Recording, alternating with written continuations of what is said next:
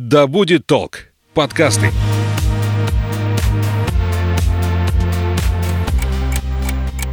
Ты смотри, умный какой. Вот будут у тебя свои дети, я на тебя посмотрю. Потому что я так сказала. Мы такими не были. Ну, мам, не Ты мамкой. что, хочешь жить в свое удовольствие? Мы такими не были. Серия подкастов о подростках и их родителях. Разбираемся, как детям и взрослым понять и принять друг друга.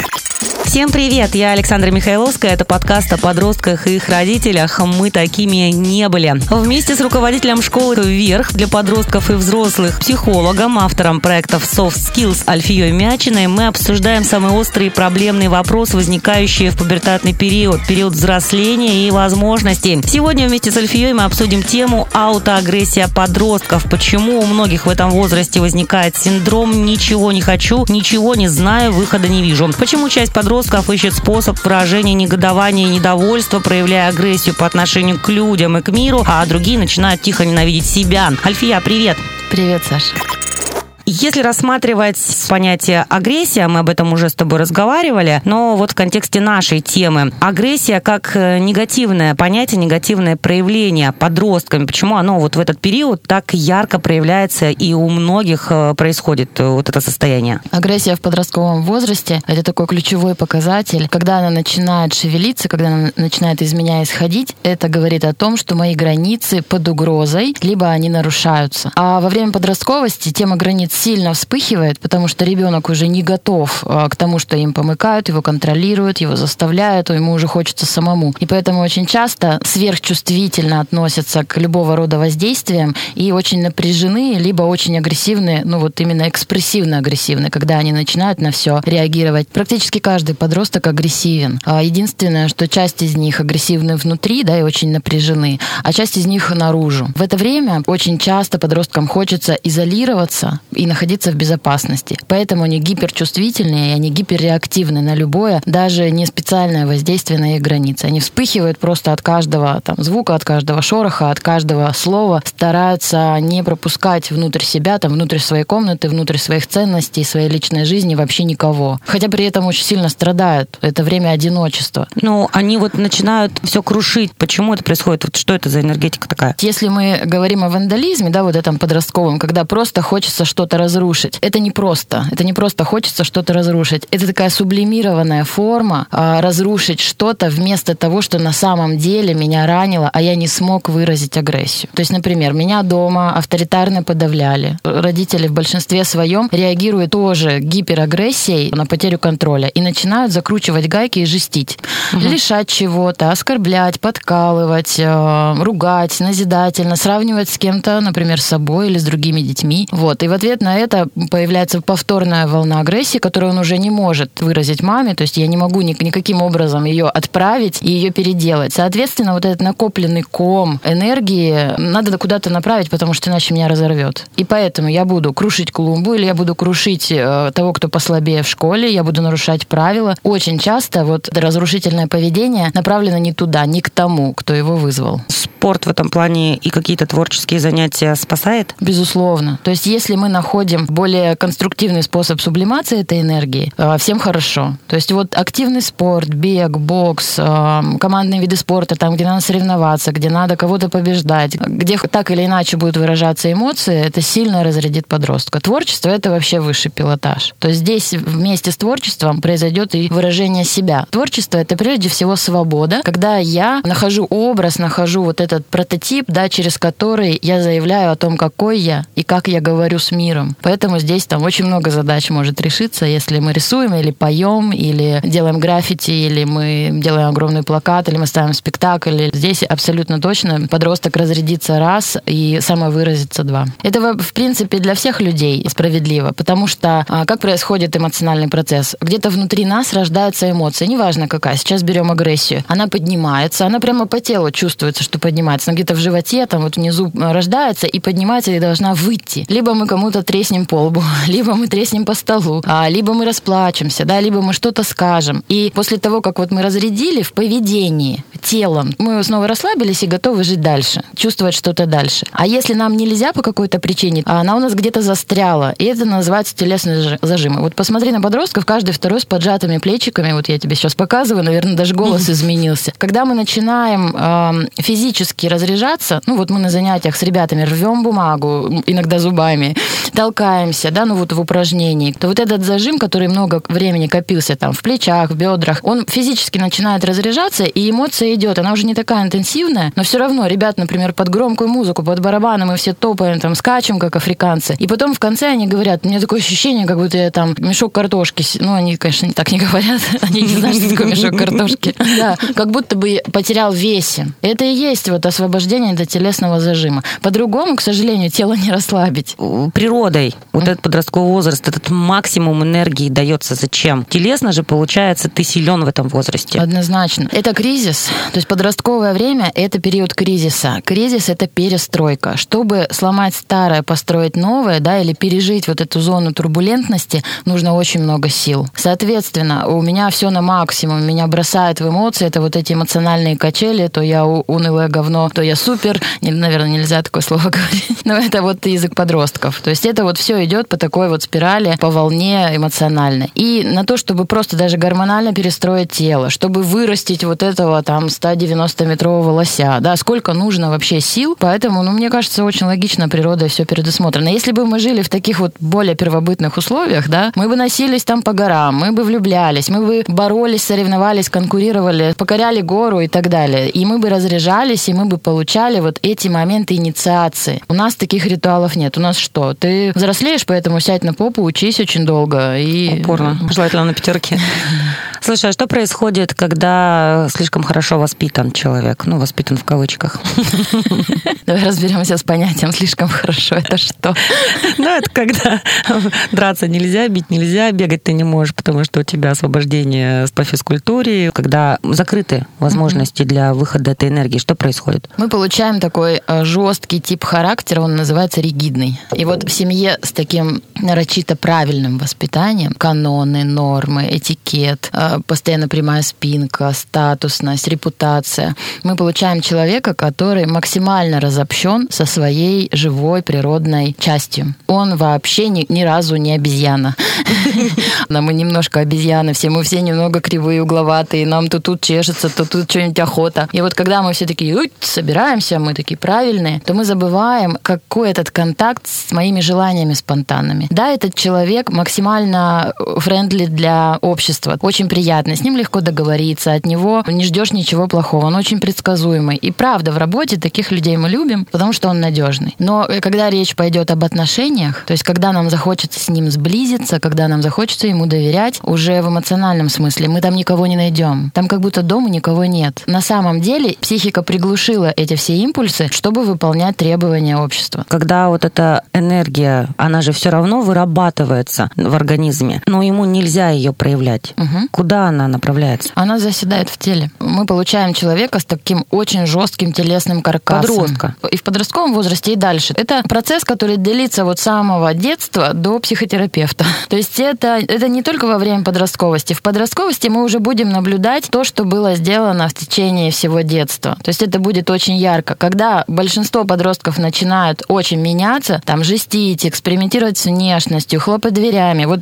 делать все, что правильно делать в подростковом возрасте, то есть выражать свою экспрессию и агрессию, да, то этот человек, он будет правильный, но очень с тусклыми глазами. С ним будут происходить те же самые процессы, он же живой. Но вот эта структура его сковывающая, она настолько сильна, что там вот просто муха не пролетит. И он такой, приглушает импульс, желание, он не чувствует сексуального влечения. Подростки не чувствуют. Да, ну есть такие, есть, абсолютно точно. Во время подростковости там же просто в каждого второго влюбляешься, мучаешься вот этими мечтами. Интересна тема отношений, интима, секса, все это интересно, и это естественно, потому что мы взрослеем, соединяемся со своей идентичностью половой, нам становятся интересны партнеры, отношения, секс и так далее. Вот, то такие ребята очень зажатые, они этого как будто бы и не чувствуют. Ну вот они не слышат э, этих импульсов, хотя они есть. А когда эта агрессия направлена на самого себя, это что такое? Тогда? Это такой возврат. Вообще э, у агрессии импульс на кого-то конкретно. Это не просто так меня бесят все. Это уже потом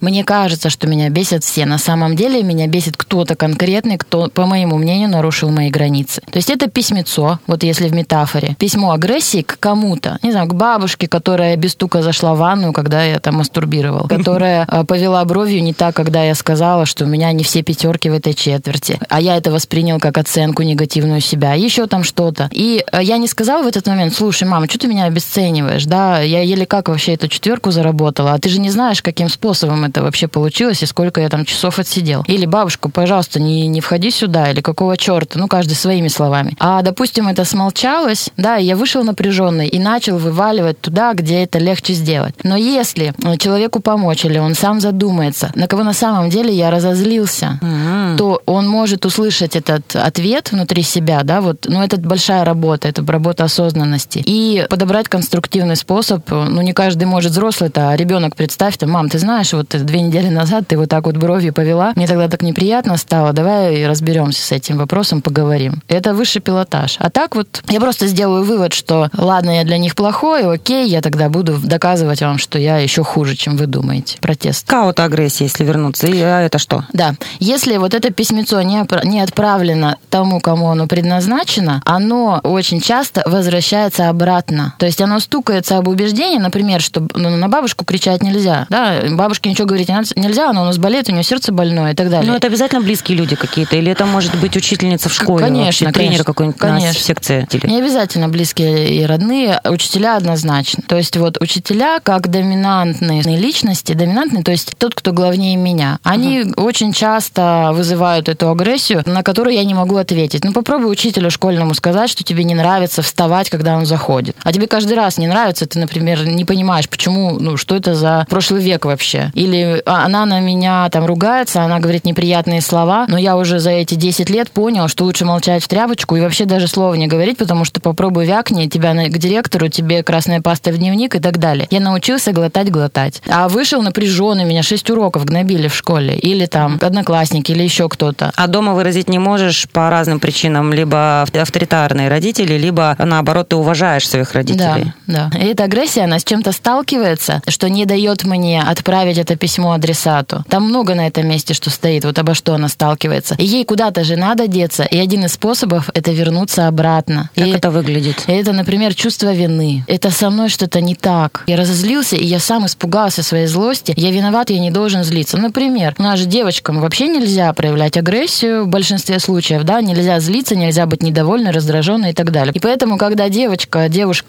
женщина чувствует вот этот прилив злости, она практически автоматически ощущает вину за это чувство. И тогда вот этот агрессивный импульс направляется на себя, и он может быть вот этим токсичным чувством вины отвратительнейшим состоянием, что я никчемный, я виноват, я живу, чувствую, делаю неправильно, и я сам по себе абсолютное несовершенство. Или это может перерасти в физические формы аутоагрессии, когда я привожу себя в те коллективы, где мне плохо потом становится, хоть в эмоциональном, хоть в социальном смысле. Ну, например? Вина требует mm. наказания. Чтобы мне перестать чувствовать вину, мне надо, чтобы меня наказали, и тогда я все искупил как бы. И О. я могу самоповреждаться, это self-harm. То есть это микроранения разными ножичками, скрепочками, шпильками, как бы доставление себе боли. Там добавляется еще работа мозга, ну то есть когда мне очень больно, мозг выбрасывает всякие гормоны, где нам потом становится хорошо, там окситоцин и так далее. Mm-hmm. Не, не сильно я в этом спец, но э, это понятный механизм. Это может быть э,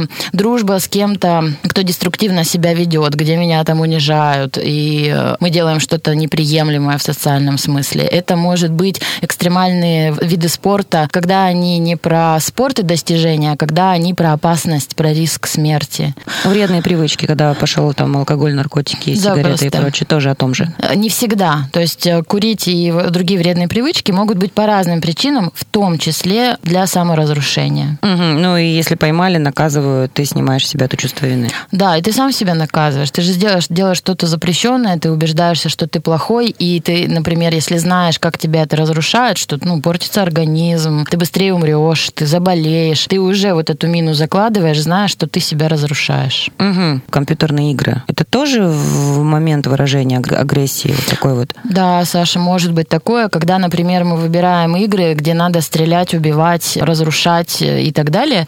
Это может быть вот такая сублимация. То есть я отвечаю агрессией не тому, кто на самом деле, э, по моему мнению, этого заслуживает, а вот вымышленного персонажа. Ну, это на самом деле не такой плохой путь. Это сильно лучше, чем взять реальный автомат и пойти куда-то. То есть, э, когда я долго-долго... Но это не долго- предпосылки того, что это потом захочется усилить. Ну, если назвать это предпосылками, мы вызовем тревогу и панику вообще у каждого второго родителя. Так нельзя делать. Вот. Э, Нет, не предпосылки. Компьютерные игры сами по себе это неплохо. Это очень часто классно. Подростки учатся там думать, они учатся выстраивать стратегию, они учатся работать в паре, в команде, они э, заряжаются каким-то сюжетом. Единственное, там большинство подростков не может сами контролировать длительность игры, да, приоритеты по жизни и так далее. Главное, чтобы этого залипания не было. а В принципе, компьютерные игры это вообще не зло. Где опасность таится, когда подросток закрывается в комнате, слишком часто закрывается, практически нет друзей, а это нормально в какой-то степени или все-таки это уже такой тревожный звоночек? Надо смотреть на конкретного подростка. Бывают ситуации, когда ребенку нужно какое-то время побыть одному. Если он это время тратит вот именно на самопознание, да, он себя изучает во всех смыслах, он там себя рассматривает, он с собой смиряется, экспериментирует с макияжем, с разными прическами, он изучает свое тело. И, безусловно, у него должно быть время, чтобы побыть одному и этим изучением заняться, чтобы его точно никто не беспокоил. А Если мы говорим о том, что другие потребности не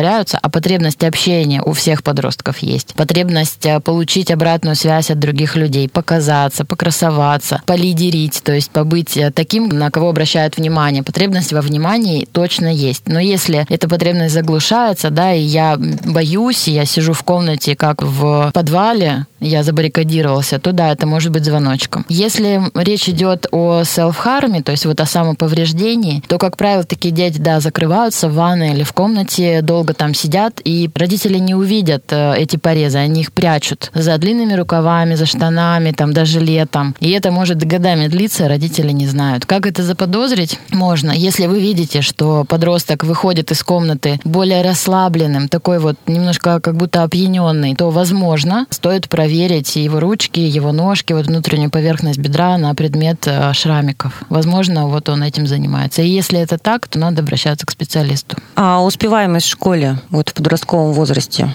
Снижается.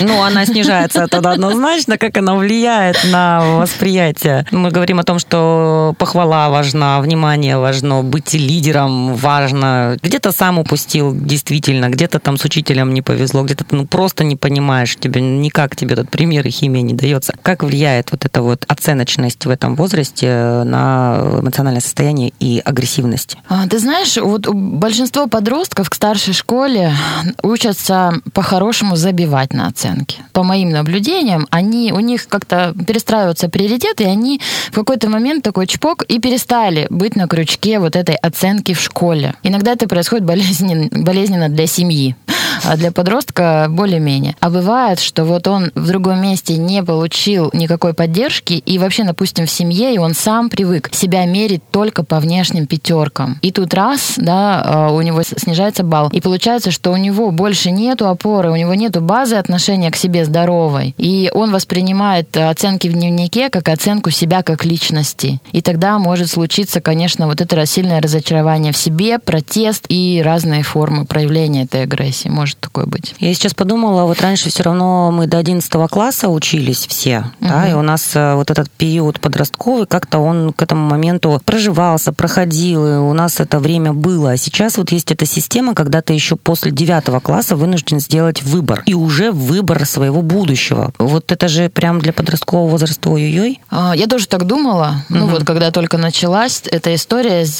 девятиклассниками, колледжами и так далее, и тоже стояла на этой позиции, что еще рано делать выбор. Но вот сейчас подростки, которые там несколько лет назад ушли в колледж и сейчас хорошо работают или продолжают учиться, доказывают обратное, что и в этой системе есть классные случаи и примеры, когда ребята, ну, не тратят эти два года в школе, а уже с девятого класса идут по профессиональному пути. Этих примеров не так много. Ну вот я про количество. Все-таки в большей степени к этому возрасту многие еще не готовы сделать выбор, а она, эта ответственность над ними висит. Прям давит и может стать причиной того, что ребенок такой, я не знаю, как мне дальше жить. Да, и поэтому всё, я ничтожество. отключусь лучше, да, я отключусь и все делаю лишь бы, лишь бы. То есть, ну окей, надо ходить в универ, буду ходить там в колледж или в какое-то другое учебное заведение. Ну окей, говорят мне это сделать, я минимум сделаю, все остальное время пролежу на диване с гаджетом в руках в соцсетях. То есть это такое убегание от реальности, потому что не я ее выбрал. Что такое выбор? Это когда я беру ответственность за свое решение, и я готов к разным последствиям. Какая ответственность 14-15 лет? При том, что мы детей не учим ответственности. То есть расписание у ребенка, начиная с 6-5 лет до того, как, я не знаю, он женится в 30, составляется мамой. И Ну, у некоторых до 50.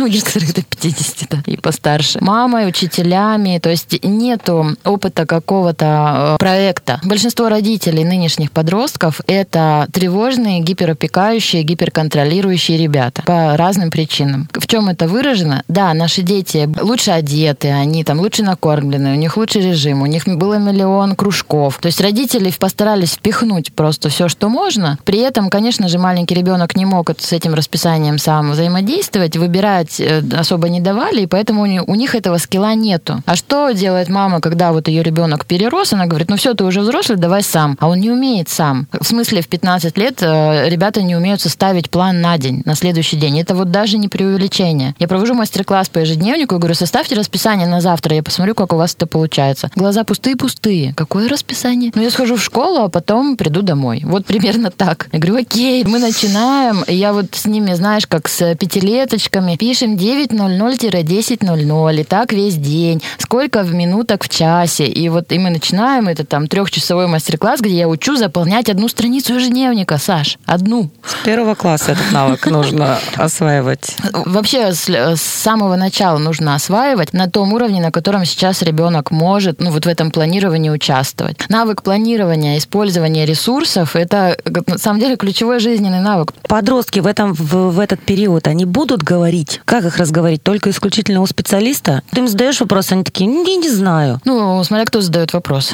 Конечно, они все хотят говорить. Даже самый зажатый ребенок можно подобрать козу, на которой к нему подъехать, и он как зарядит, и будешь ты только успевай вообще головой махать и помалкивать. Почему А- не говорят? А, Не доверяют, например, не умеют разговаривать, не знают, что такое сформулировать мысль, не верят, что их мысли кому-то нужны, боятся реакции. С родителями вообще сложно разговаривать. Попробуй расскажи, что тебя волнует. Например, что ты плохо себя чувствуешь в школе, хотел бы ее бросить. А ведь это нормальные мысли для любого человека. Ну что, мы не думаем на шестой рабочий день, 12-часовой, елки-палки, может бросить эту работу? Это же просто мысли. И у подростка такие же. Или он скажет там родителям, слушай, я какой-то урод, у меня такой ужасный нос, у меня там, не знаю, все плохо. Попробуй скажи это родителям. Что будет? У них будет шары по 6 копеек, сердце тарабанит. Не, еще будут- фраза есть, не придумывай. да, не, обесценивание, да, что ты, руки, ноги есть, все нормально, как ты можешь жаловаться. Одна такая фраза, все, разговор закрыт. Либо они будут бояться, что родители растревожатся и потом будут, а как ты сегодня? У тебя были такие мысли или нет? Это себе дороже рассказать что-то родителям. Поэтому, а, как правило, ребята молчат. Родителей, которые могут удержать себя в руках, быть эмоционально устойчивыми, нет. Прости, их практически Ну, нет. Я пошутила. Хотела посмотреть на твое лицо. Почему так? Потому что Натренированы. это родители. Они всегда, всю жизнь будут беспокоиться за детей. Попробуем, объясни это, ага. Ну, они вырастут, поймут. Вот она, фразочка. Ну, правда, вырастут, поймут. А сейчас им нечем это понимать. Они очень эгоцентричны. Он хочет, чтобы его слушали, не осуждали, принимали и желательно ничего не говорили. Ситуации, когда им нужен совет, они такие редкие. То есть даже ребенок там ко мне подходит, подросток подходит, Альфия, я хочу с тобой поговорить. Я говорю, да, да, слушаю, сама его обнимаю, сама там что-то еще делаю. Вот он говорит, говорит, чувствует, э, что я здесь с ним. Вот и все. Я говорю, что-нибудь сказать тебе на это? Он такой, да нет, просто обнять. То есть вот эта э, возможность просто вывалить, тому, кто это удержит и ничего с этим не будет делать. Это колоссально сложно реализуемая для подростков потребность. А когда ребенок э, не научается вообще выражать свою мысль, то есть это же тоже может быть. О, сейчас это сплошь и Ведь рядом. И родители нормальные, и слушать готовы, а он не может просто выразить, действительно. Нет культуры говорения. Ну, если уже не воспиталась, ну вот она проявилась вот здесь вот так вот. Как, как учить говорить? В любой момент может прийти вот это осознание, что я на самом деле не могу, не могу говорить о себе, о своих чувствах. Я не могу сформулировать, в каком я состоянии, что я хочу. Это не обязательно дети, подростки или взрослые, любой вообще возраст. Надо начинать учиться говорить. Это либо группы общения, это либо новые традиции внутри семьи. Они очень сложно, но внедряются в семью. Например, раз а, в месяц мы все вместе смотрим кино, какую-нибудь заковыристую короткометражку, и мы потом обязательно обсуждаем это. И это будет очень интересно. И хоть немножко мы начнем говорить. Плюс э, большинство ребят умеют разговаривать в переписке. То есть они находят друзей сейчас по переписке гораздо быстрее, чем живых друзей. Гораздо более точечно они находят своих, которые похожи на них. В разных фан-клубах, в играх, где-то еще в сообществах. Они легко находят друзей там из разных городов и вываливают вот эту рефлексию по поводу своего состояния ему в тексте. Но в тексте это совсем другое. Это Ну, вот я и хотела уточнить. То есть это сублимация такая получается. Ну, это способ, это другой способ Но это общения. Лучше, чем ничего. Э, Сто процентов. А родители могут сюда к этому способу прибегнуть? Переписываться с ребенком? Да. Да. Мне кажется, я совершаю преступление, когда я начинаю что-то писать дочке. Почему? Не знаю, мне кажется, что я могу дождаться вечера и с ней поговорить об этом. Писать там, я тебя обнимаю или я тебя люблю, ну, мне кажется, писать об этом не стоит, об этом стоит говорить. Слушай, ну, я со стороны не вижу ничего плохого. Нет, я говорю это тоже, просто когда я пишу, я же Мгм. это испытываю, я же не Да. просто так это пишу, что там на отвали. Я действительно эту эмоцию сейчас испытываю, но сказать не могу, потому что мы на расстоянии Далеко. находимся далеко. Так да. и слава богу, но тем не пред- менее, я бежу и думаю, наверное, это нужно А сказать вот еще вот так вот и только так. Я сейчас буду с тобой спорить, приводить провокативные примеры. А что теперь, надо и без смайликов, что ли, общаться? Нет, переписка — это круто. И э, возможность переписываться эмоционально — это вообще классно. Смайлики, гифки, какие-то улыбочки. Да это все Ну а серьезные какие-то вопросы, они тоже допустимы там вот в этом Однозначно. обсуждении? Иногда я даже советую разговаривать переписками со своими близкими. Когда близкие, у которых тяжело с контролем эмоций, встречаются поговорить о чем-то, что их всех корябает, случается взрыв, скандал, ругань, слезы, и две минуты шел разговор, все разошлись, неделю не разговариваем. А возможность переписываться, она дает возможность вот этого временного пространства, когда я написал, посмотрел, что за жесть я написал, и стер. Потом еще раз написал, потом в третий раз. И я уже пережил вот эту свою, свой пик там эмоций, наезда, оскорблений, там, я не знаю, претензий или чего-то еще, и э, перешел на конструктивной просьбе. В переписке часто может включиться вот эта метапозиция, когда я сначала подумал, а потом сказал. А, допустим, мы пытаемся поговорить, понимаем, что у нас не получается. И я могу написать, э, дорогая, я пыталась с тобой поговорить, но и у меня, и у тебя не получилось. Главное, не обвинять. А давай попробуем в переписке. Я хочу написать о своем состоянии и кое о чем тебя попросить. И очень хотела бы, чтобы ты мне ответила. Если хочешь, тоже можешь в переписке. Мгм. Слушай, ну а если тебе вот э, ребенок раз и присылает, я жить не хочу, ты что, ты тоже будешь в переписке это все отвечать? А, Я бы спросила, давай вот на, прямо на этот конкретный кейс, я бы сказала, я бы хотела с тобой поговорить об этом. Где тебе удобнее об этом поговорить? Не хочу разговаривать. Я не смогу пропустить эту тему мимо ушей, она меня очень волнует. Я тебя очень люблю и тревожусь. Поэтому давай попробуем хотя бы в переписке. Ну, то есть это допустимо вот Да. при таком раскладе. Вот эти не все, ждать. конечно, ждать не надо. То есть, во-первых, это уже было заявление. То есть ребенок тебе напрямую заявил ту тему, которая его беспокоит. Ну, Это говорит о доверии? Однозначно. Это э, крик о помощи. Когда напрямую тебе направлена такая тема, это однозначно призыв к разговору. Ну, окей, он говорит, не хочу об этом говорить. Не надо говорить, а что ты тогда мне написала? Пугаешь меня, я тут работаю. Заявление о смерти и, э, ну, не будем сейчас говорить прям попытки и прям уже действия, да, ко- которые совершают подростки, а просто а, сами мысли, само допущение мысли о смерти как а, фактор аутоагрессии. Вот если с этой точки зрения объяснить. Э, Это обязательно не на ненависть к себе, к своему телу и к своему существованию? Э, Или это просто какое-то любопытство в какой-то степени? Мысли о смерти — это абсолютно нормальные мысли для человека. Это абсолютно естественное исследование вообще того, как я устроен. Мысли о смерти, разговоры о смерти должны быть включены вот в эту работу познания себя. Но мы настолько запуганы этой темой, она настолько вытеснена, что сама мысль о смерти у меня же может вызвать жесточайший страх, напряжение. Я об этом думаю, что еще сильнее вообще-то разгоняет всю эту баранку. Мы с ребятами говорим о смерти, когда они заявляют о ней. Мы просто говорим о том, что все заканчивается, что в жизни все циклично. Вообще, что эти мысли бывают, и о них можно поговорить. И в этом ничего страшного и противозаконного, запредельного нету. Они начинают об этом говорить, они культуру смерти иногда привносят в свою жизнь, ходят во всем черном, всякие криповые рисунки рисуют, музыку загробную слушают. Это все показатель того, что тема зажила. Пусть она проживется, давайте научимся об этом разговаривать. Можно п- поговорить о потере близких, о состоянии утраты, о том, зачем жить. Рано или поздно вот этот разговор, он обязательно переходит в светлую сторону. Он обязательно переходит, это я по опыту Природа, скажу. выбор Да. в пользу жизни все равно происходит. Да.